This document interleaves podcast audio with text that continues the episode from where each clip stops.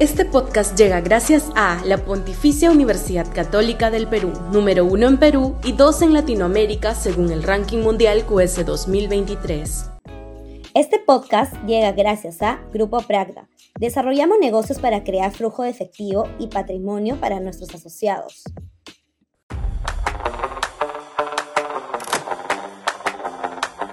Deseos por un 2024 mejor que saquen al ministro de Economía, que no da pie con bola, que no sabe qué hacer frente a la recesión, que confíe en que el gasto público sea determinante, que no aporte un gramo en la recuperación de la confianza inversora, que nos hará crecer si se queda en el cargo el año entrante solo por rebote estadístico y no por una robusta recuperación de la economía.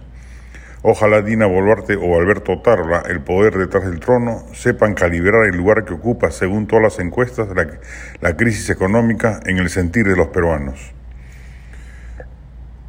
que el otro gran problema que asola el territorio nacional, el de la desbordada inseguridad ciudadana, sea aliviado de alguna manera. Estamos aburridos de, entre comillas, soluciones a largo plazo o de, entre comillas, planes multisectoriales.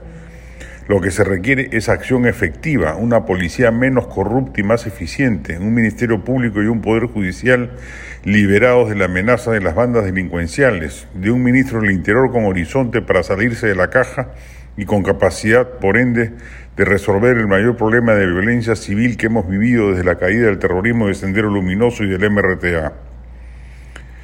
Que se encuentre algún remedio a la metástasis de corrupción que agobia a los ciudadanos y empresarios del país en beneficio de burócratas o funcionarios llanos a extorsionar a los primeros a cambio de licencias, permisos o autorizaciones que deberían obtenerse porque así lo dispone la ley, pero que puestas entre sus manos se convierten en puerta de acceso a dinero sucio. Igual que con el tema de la delincuencia, se necesita de alguien que salga de la caja y encuentre una solución que implica desde el paje hasta el rey de nuestra precaria democracia.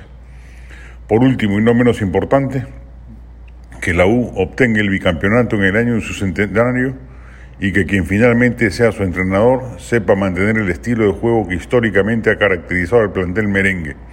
Técnica, velocidad, punto honor, juego vertical y garra que es el que este año ha hecho que se bate el récord nacional de asistencia a los estadios en el Monumental de Ate. De paso, que Fossati repite en la selección el éxito obtenido con el cuadro de Drosola y permita que el seleccionado nacional tenga un papel protagónico en la Copa América y que se vuelva a colocar en el partidor de posibilidades clasificatorias para el siguiente Mundial. Feliz año para todos.